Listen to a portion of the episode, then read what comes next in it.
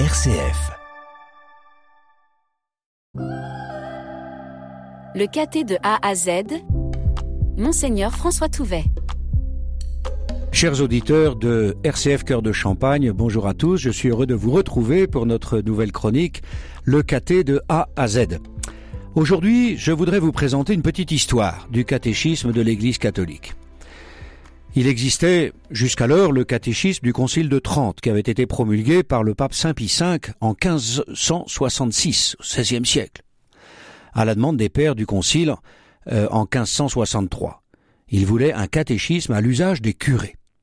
Le Concile Vatican II, qui s'est tenu de 1962 à 1965, convoqué par le pape Saint Jean XXIII et clôturé par le pape Saint Paul VI, a permis à l'Église de reprendre un certain nombre de points importants sur l'Église, sur le ministère de l'évêque, sur la liturgie, sur l'unité des chrétiens, sur l'apostolat des laïcs et bien d'autres questions.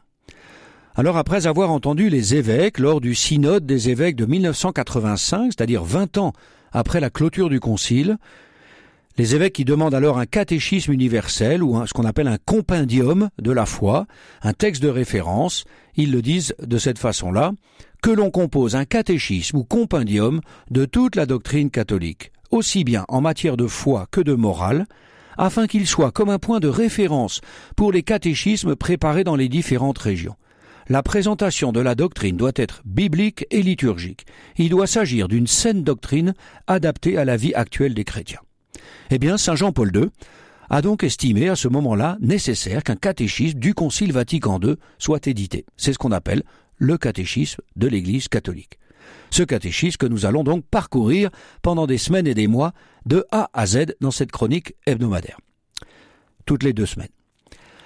Une commission va donc se mettre au travail à partir de 1986 sous l'autorité du cardinal Joseph Ratzinger, qui deviendra le pape Benoît XVI, il était alors préfet de la Congrégation pour la doctrine de la foi.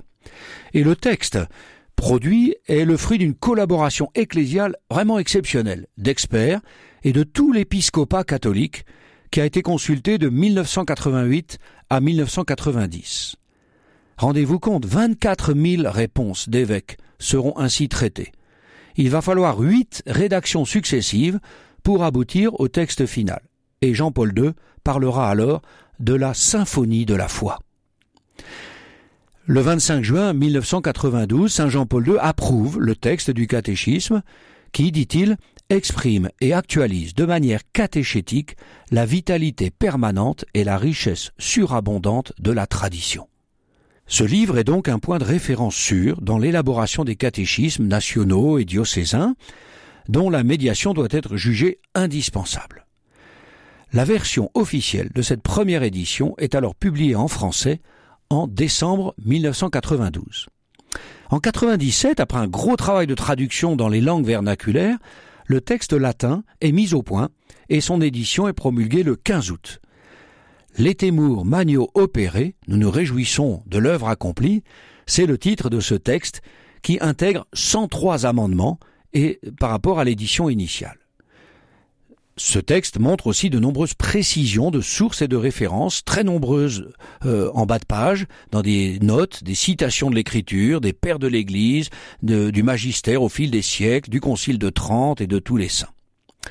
En 1998, une édition définitive est publiée en français, avec un guide de lecture qui présente euh, comme le dit monseigneur Jean Honoré, alors archevêque de Tours, qui a participé à ce travail, qui présente donc une approche thématique qui relie ensemble, autour d'un dossier doctrinal, ce qui en est dit dans les diverses parties du livre.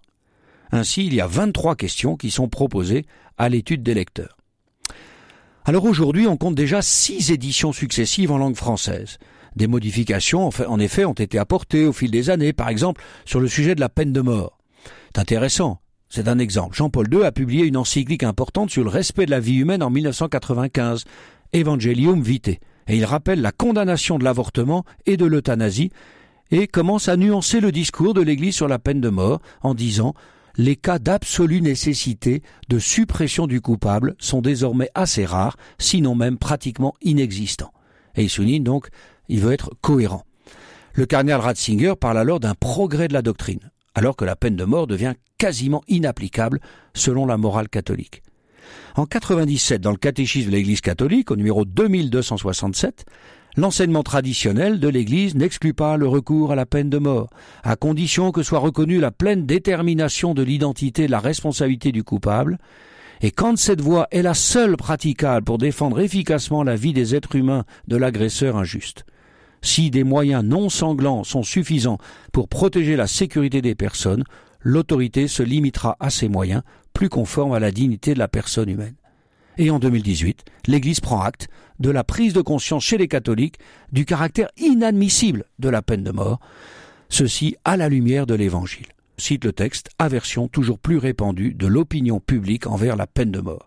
D'où des possibilités accrues aujourd'hui de réprimer efficacement, rendant inoffensif le coupable sans lui ôter ni la possibilité de se repentir, ni la vie elle-même. Benoît XVI avait encouragé en 2011 ces démarches dans bon nombre de pays pour abolir la peine de mort. Le pape François a demandé explicitement en 2017 la révision du catéchisme de l'Église catholique sur ce point, estimant, je cite, que la peine de mort est une mesure inhumaine qui blesse la dignité personnelle. Aujourd'hui, le catéchisme de l'Église catholique évoque bien la suppression de la vie d'un criminel comme quelque chose d'inadmissible. Voilà un exemple pour montrer comment les amendements sont venus enrichir ce texte. On y reviendra quand on abordera les articles 2258 sur le cinquième commandement. Tu ne tueras pas, c'est promis. À la semaine prochaine. C'était le KT de A à Z avec Monseigneur François Touvet.